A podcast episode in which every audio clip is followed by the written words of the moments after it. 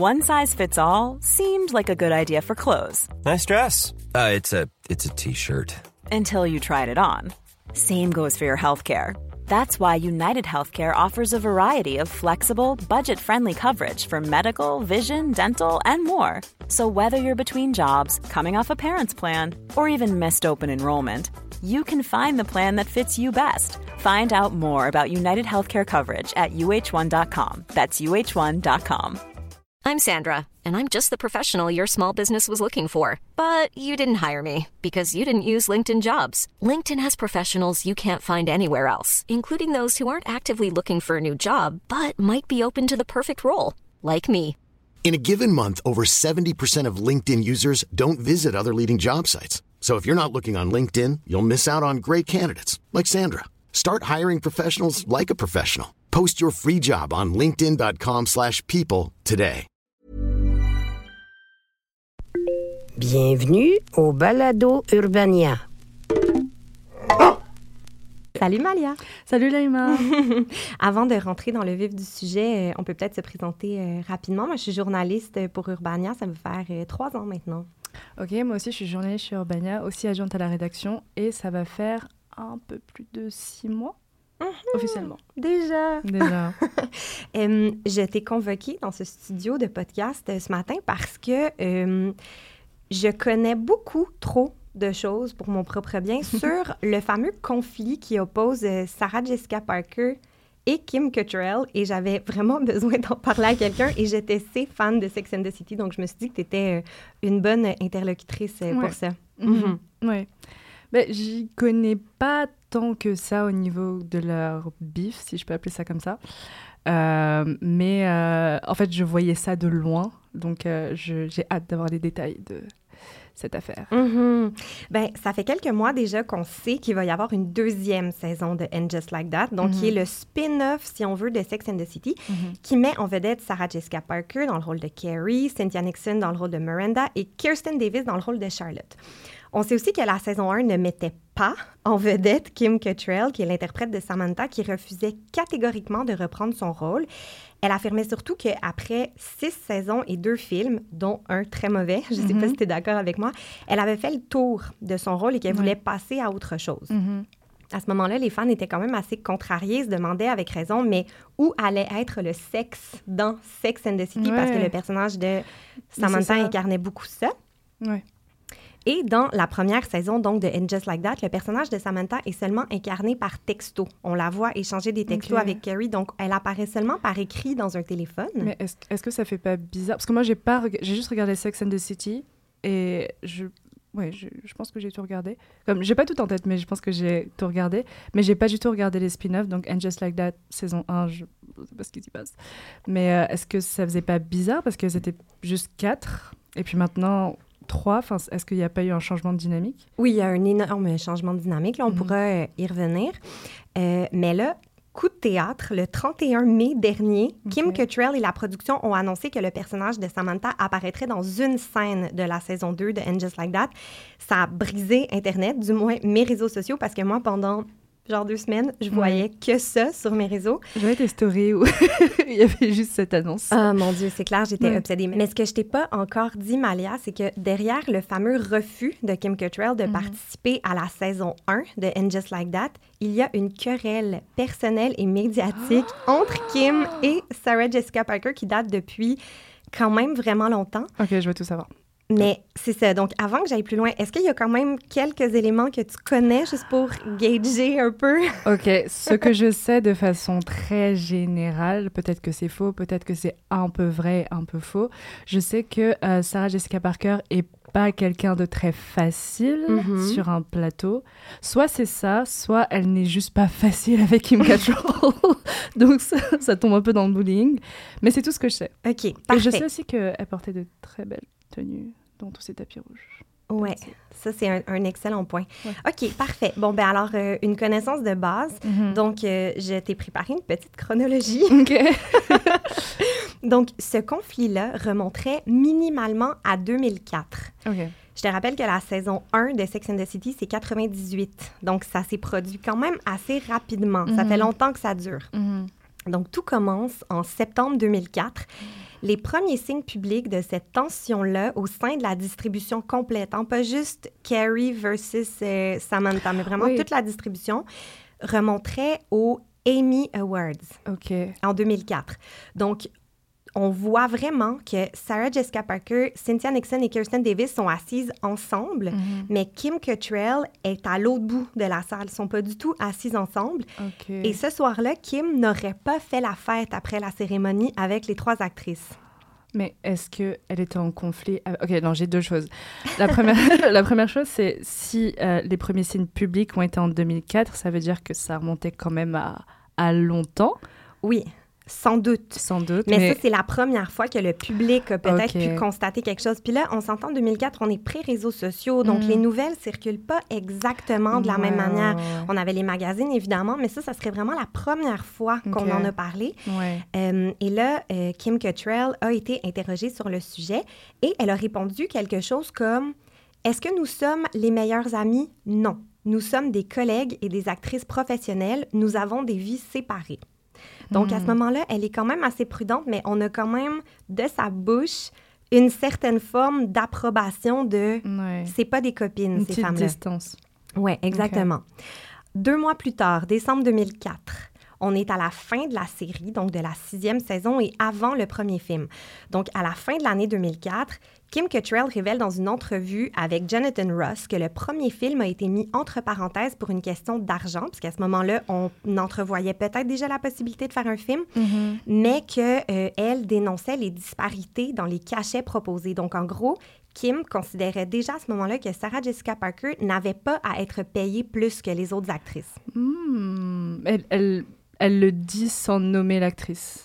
On le comprend, on, On le comprend. comprenait très très très clairement parce Mais- que à l'époque, Oui. Sarah Jessica Parker, donc Carrie était considérée comme le personnage principal, sauf que Kim Cattrall, elle, elle faisait valoir non, on est quatre. On Et est le oui. personnage est aussi, je sais Ah, qu'elle faisait raison. valoir le personnage de Samantha comme Mhm. étant super important dans Mhm. la dynamique. Bah, il l'était. Mhm. Mais comme ma deuxième, ma deuxième question de tout à l'heure, c'était comment est-ce qu'on pouvait savoir si euh, elle avait euh, un conflit avec seulement Sarah Jessica Parker ou si elle avait un conflit avec les trois autres?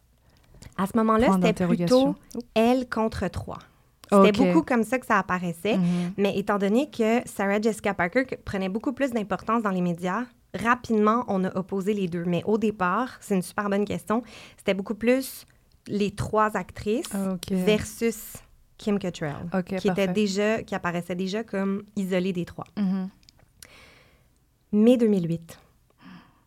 Le premier film sort et c'est tendu.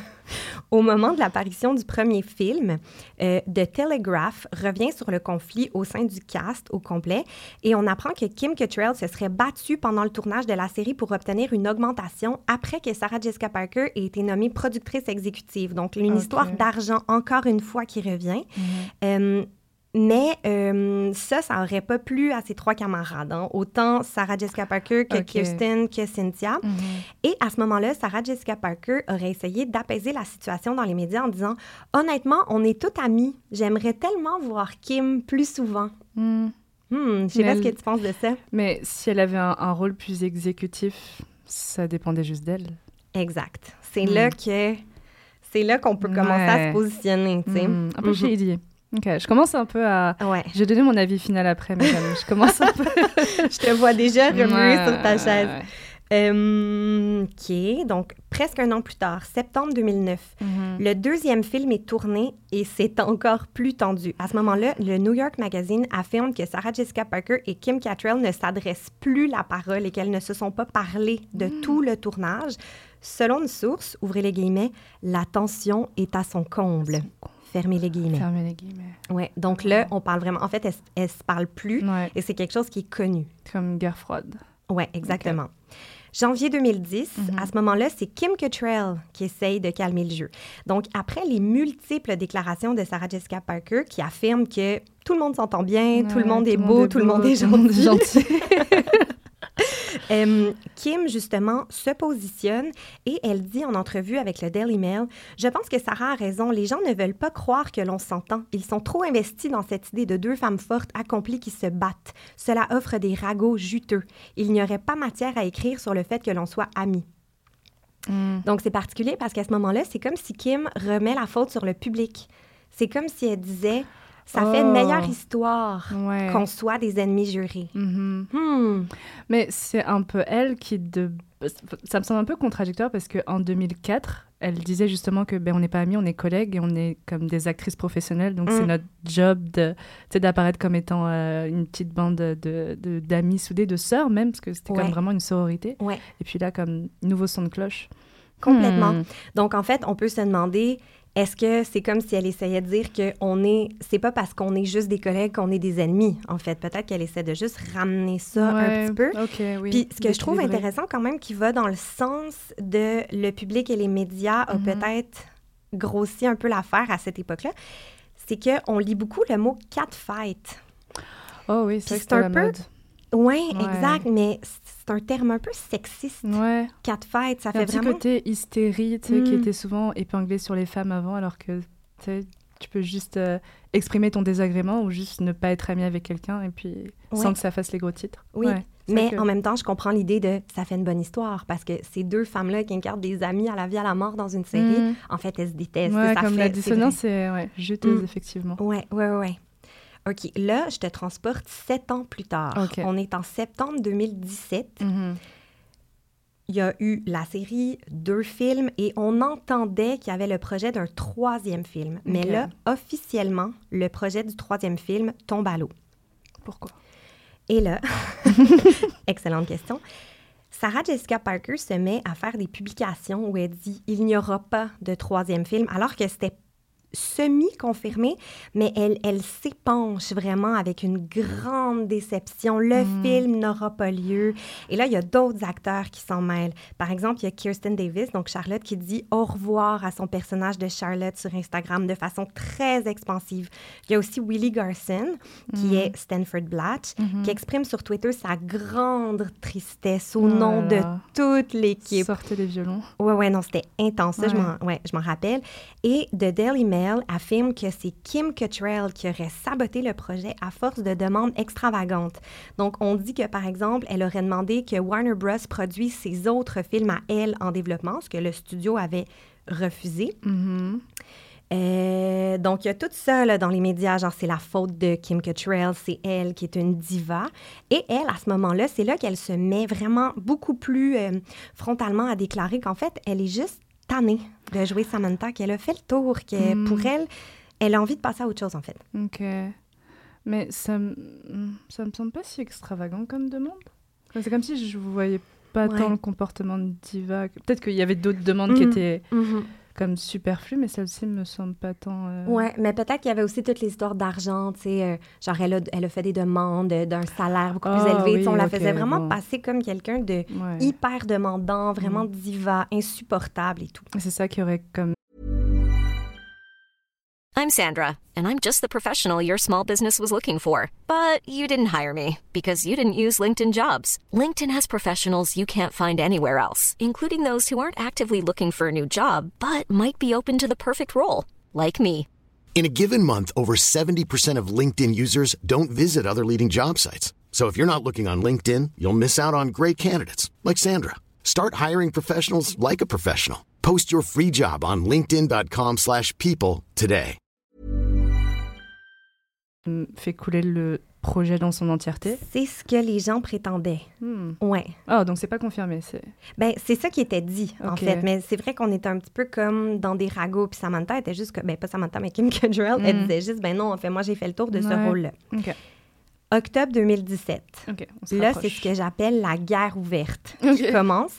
Et c'est à ce moment précis que moi, j'ai commencé à m'intéresser à cette querelle-là. Je pense que c'était parce que les réseaux sociaux étaient beaucoup plus présents à ce moment-là. Ouais. Peut-être aussi que moi, j'étais plus là-dedans. Mais, euh, mais c'est vraiment là que, C'était beaucoup plus documenté aussi. c'était sans doute plus documenté, mais Mhm. c'est aussi que, euh, en fait, c'est ça. Moi, je, je dis que j'ai commencé à m'intéresser à la querelle, mais en fait, c'est pour pas dire que j'ai commencé à être obsédée par la querelle et je suis tombée dans un vortex sans fin. Donc, Ce qui est normal. ça, ouais, merci beaucoup de, de valider. Sur le plateau de Piers Morgan, Kim Uh-huh. Cattrall ne prend plus aucun gant blanc. À ce moment-là, elle explique que c'était, euh, qu'il y avait en fait une relation toxique lors de l'aventure de Sex and the City. Le mot est lancé. Le mot toxique est lancé, que Mhm. Sarah Jessica Parker aurait pu être plus gentille, qu'elles n'ont jamais été des amies. Elle mentionne aussi que les trois autres actrices et elle n'avaient pas du tout le même mode de vie. Les trois autres avaient des enfants, elle non. Donc Mhm. vraiment, là, à ce moment-là, elle prend position.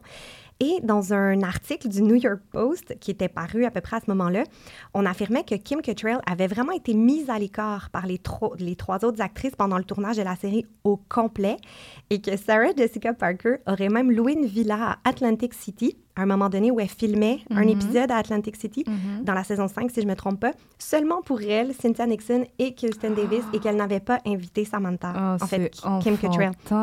C'est la cour d'école all Oh over là again. Ouais. Sarah. C'est quand même chiant. Je veux dire, Ouais. personne aime être mise à l'écart. aussi, ouais. Ah, Vraiment. Mais je- sans vouloir te t'interrompre, euh, je me questionne quand même sur. parce que Au-delà du fait que ce soit puéril, c'est quand même des actions qui font mal. Je me dis qu'est-ce qui a pu, euh, qu'est-ce qui a pu motiver ce, ce genre de parce qu'il faut faire quand même l'action de louer une villa et de dire toi tu viens, toi tu viens, toi tu viens et puis toi tu viens pas. Ouais, c'est ça. C'est je t'invite à mon anniversaire. Toi, je t'invite pas. Toi, je t'invite. Ouais. Toi, je t'invite pas. Ouais, ouais. Et le fait que les, les deux autres actrices soient OK pour, euh, pour ça, Mm. je, je me demande ce qui a bien pu motiver ce, ce type de comportement. Enfin, la, la teneur me semble quand même euh, Ouais. forte. Ouais, c'est étrange. On, on peut vraiment se demander est-ce qu'il y avait une vraie incompatibilité? Ouais. puis que ça, ça collait juste pas depuis le début? On ou est-ce que les tout, je trois autres se sont vraiment montées les unes comme je les autres? pense que c'était vraiment ça. ouais. OK, OK, OK, Ah, parfait. Donc, tu commences à prendre position. Mm. J'adore. Ah oui, oui. Donc là, on est maintenant en janvier 2018 et Sarah Jessica Parker répond à ce commentaire que Kim Cattrall avait fait à Piers Morgan. Et elle dit de façon quand même intense, je suis retournée regarder l'entrevue, tu sais, elle est vraiment super euh, intense dans, dans son body language et elle dit à quel point toutes les polémiques autour de Sex and the City 3 ont été douloureuses pour elle. Et là, elle dit vraiment qu'elle a souffert de ça, que ça a été vraiment, vraiment difficile. Puis tu sens, il y a quelque chose de très acté. Il y a pas, j'ai pas trouvé que c'était très, très senti. Et quelques mois plus tard, elle est sur le plateau du talk show de Ellen DeGeneres et elle dit un peu à la blague Peut-être que ça devrait être toi qui reprends le rôle de Samantha si jamais on relance un projet. Ce à quoi Kim Cattrall a répondu sur Twitter Ellen would be fabulous. Oh, ben c'est presque un drapeau blanc. Je pense. Ou alors, Ou alors tout l'inverse. ultra, ultra, Ouais. ultra rancunier. C'est ça l'affaire, c'est que c'est dur à dire. Ouais, ouais. Mais honnêtement, euh, si tu regardes bout à bout les deux entrevues, Mhm. je trouve que Kim Cattrall a l'air beaucoup plus honnête et beaucoup plus authentique Ouais. que Sarah Jessica Parker, qui a vraiment l'air de rester des lignes de com Mhm. avec vraiment beaucoup d'émotions et d'être comme... Théâtralité. Ah ouais, Mais oui, parce que. euh, Et puis, c'est, ça m'a l'air faux un peu ce qu'elle dit? Comme quand je. Je me rappelle plus de la première entrevue dont tu parlais où elle disait que oh, on est tous amis, on est tout amis, pardon. Ouais. Comme c'est, f- c'est faux, Ouais. clairement. Mhm. Et puis là, ce qu'elle dit, euh, oui, euh, ça m'a, beaucoup affecté, j'ai beaucoup souffert de ça. Mais qui euh, l'a empêché de ne pas louer une villa et de ne pas inviter. euh, Ah, toi, c'est vraiment le truc de la villa hein, qui te mais, fait je comprends. C'est quand même, oui, Ouais. Mhm. l'acte de louer une villa et de se je, trouve ça quand même grand. Enfin, et très. euh, Moi, j'ai le terme en anglais, petty. Ah oui, ben oui. Et je me dis que un, un- pour qu'il y ait une telle, euh, une telle rancune, il faut qu'il y ait eu un acte qui vraiment t'ait froissé. Ouais. Ouais, Et quel a été cet acte? Ouais, je c'est pour ça que je dis qu'on nous ne dit pas tout. Non, mais si un jour je loue une villa, Malia, je vais t'inviter, promis. Merci. Nana. Février 2018, Ok. ce que j'appelle le message de trop. Oh. Là, à ce moment-là, Kim Cattrall sur Instagram fait une publication où elle annonce le décès de son frère, qui était âgé de 55 ans, donc très, un événement très dramatique. Mhm. Et Sarah Jessica Parker laisse un message de condoléances sur Instagram sous la publication de Kim. Et là, Kim, absolument folle de rage, répond avec un autre post où elle accuse Sarah Jessica Parker d'exploiter la mort de son frère pour se faire du capital de sympathie. Elle va même jusqu'à écrire Ma mère m'a demandé aujourd'hui, mais quand est-ce que cette Sarah Jessica Parker, et là elle est taguée, cette hypocrite te laissera enfin tranquille? Et elle ajoute, en s'adressant à Sarah Jessica Parker, qu'elle tag, Le fait que tu cherches constamment à me contacter est un rappel douloureux de ta cruauté envers moi autrefois, mais aussi aujourd'hui. Que ce soit clair, si cela n'est pas déjà le cas, tu n'es pas ma famille, tu n'es pas mon ami. Je t'écris une dernière fois pour te demander de ne pas exploiter cette tragédie pour dorer ton image de fille gentille. Waouh. C'est huge. Waouh. Mhm. Ok, je suis Team Kim. Je-. Love it. Puis je me souviens aussi, parce que moi, je me, je me rappelle là, vraiment Ouais. là, du moment où j'ai découvert ces publications-là, puis j'étais comme, oh my God, this is Tu vivais intense. ça en, en live. Ah ouais, je suivais ça en live. L'histoire se déroulait sous tes yeux. là, 100 Et je me souviens aussi qu'elle avait fait un. Je sais pas si c'était dans le même message ou dans un autre message suite à la mort de son frère, mais elle disait merci, pour, comme elle remerciait les gens pour les condoléances, et elle disait merci à mes amis et à mes collègues de Sex and the City. Un peu comme pour Ouais. dissocier. Dissocier les deux, oui. Super clairement. Il y a mes amis, il y a mes Mm. collègues de Sex and the City. Mes collègues de Sex and the City ne sont pas dans mes amis. Mhm. Donc là, on est en septembre 2020 maintenant et Kim veut vraiment tourner la page. Ok. Elle, on- elle continue de se faire questionner sur ce conflit-là et elle s'est mise à répondre à ce moment-là. Tout est sur Google, donc je vous encourage à faire une recherche sur tout ce que j'ai dit et elle disait n'avoir aucun regret. Ouais. Et là, tout ça nous mène à l'annonce de And Just Like That 1, où on apprend que le Quatuor est maintenant un trio. Et Kim Cattrall, elle a assez peu commenté la sortie ou la qualité de And Just Like That, qui a quand même vraiment beaucoup déçu les fans, parce que justement, elle avait abondamment expliqué qu'elle voulait passer à autre chose et que c'était fini pour elle. Mhm. Mais elle a quand même dit On ne m'a jamais proposé de faire partie du reboot. J'avais été très claire sur un potentiel. J'avais été très claire sur un potentiel troisième film comme quoi elle ne voulait pas y participer. Et elle dit même qu'elle a découvert au même moment que le monde entier sur les réseaux sociaux que And Just Like That sortait. Donc elle aurait vraiment été écartée de tout le processus. Mhm. Mais je retiens quand même une chose. Elle a dit qu'elle avait trouvé beaucoup de pouvoir dans le fait de dire non. Ouais. Et ça, elle en a parlé quand même abondamment, qu'elle avait trouvé ça très empowering de, de se prononcer. Mhm. Et là, coup de théâtre. Récemment, en mai dernier, on apprenait que Samantha sera de la saison 2 de And Just Like That, Hmm. qu'elle tourne une scène, donc elle joue elle-même. Les gens appellent ça un caméo. Là. En gros, elle, Mm. elle joue Samantha dans, Ouais. dans And Just Like That le Mhm. temps d'une scène, mais elle n'aurait croisé ni les trois actrices principales, ni Michael Patrick King, qui est le showrunner. Ils l'ont Donc- filmé en écran vert. Ben, elle, a, elle, aurait, elle a probablement tourné avec, euh, avec un Ouais. réalisateur. Là. ouais. Elle a aussi été habillée par Patricia Field, qui est la costumière de Sex and the City, qui n'est pas de And Just Like That, mais cette costumière a accepté d'habiller Samantha le temps de sa Wow, scène. Et je sais qu'elles sont restées très, très amies, donc clairement, Hmm. la costumière a peut-être euh, pris parti. Ouais. Et cette scène-là, la fameuse scène dans laquelle euh, Kim apparaît, euh, sera diffusée à la fin de la saison, si j'ai bien compris, donc au mois d'août. Donc c'est là qu'on va pouvoir découvrir ce- de quoi cette scène est réellement faite. Mhm. Mais j'ai quand même vraiment hâte de Ouais. voir ce qu'ils vont avoir fait et voir aussi si ça va être satisfaisant pour les fans parce que les gens étaient très partagés quand ça a Mhm. été, euh, quand ça a Diffusé, été hein. diffusé. Mhm. Il y a quand même des gens qui sont ultra, ultra, ultra contents de savoir qu'on retrouve enfin Samantha, mais il y a une journaliste de Vogue qui disait Moi, j'aurais préféré qu'on la laisse dans le placard. En fait, j'aurais préféré qu'elle reste là où elle était. Mais ça peut être un flashback. Comme moi aussi, en n'ayant pas vu la saison 1, j'ai quand même assez hâte de voir euh, quelle sera cette scène-là. Mais, mais je pense que peut-être leur faire confiance sur la cohérence un peu de cette, euh, cet ajout, cet Mm. insert. Ouais, Est-ce que je peux, est-ce que je peux, est-ce que je peux donner mon opinion? 100 Je- J'ai envie de l'entendre. Je suis Team Kim. OK. Ouais, je trouve que euh, ben, on s'entend que il y aura toujours des on, on pourra jamais raconter une histoire de façon objective parce que surtout s'il y a des émotions fortes, il y aura toujours une manière dont on va voir les choses qui va teinter un peu la vérité.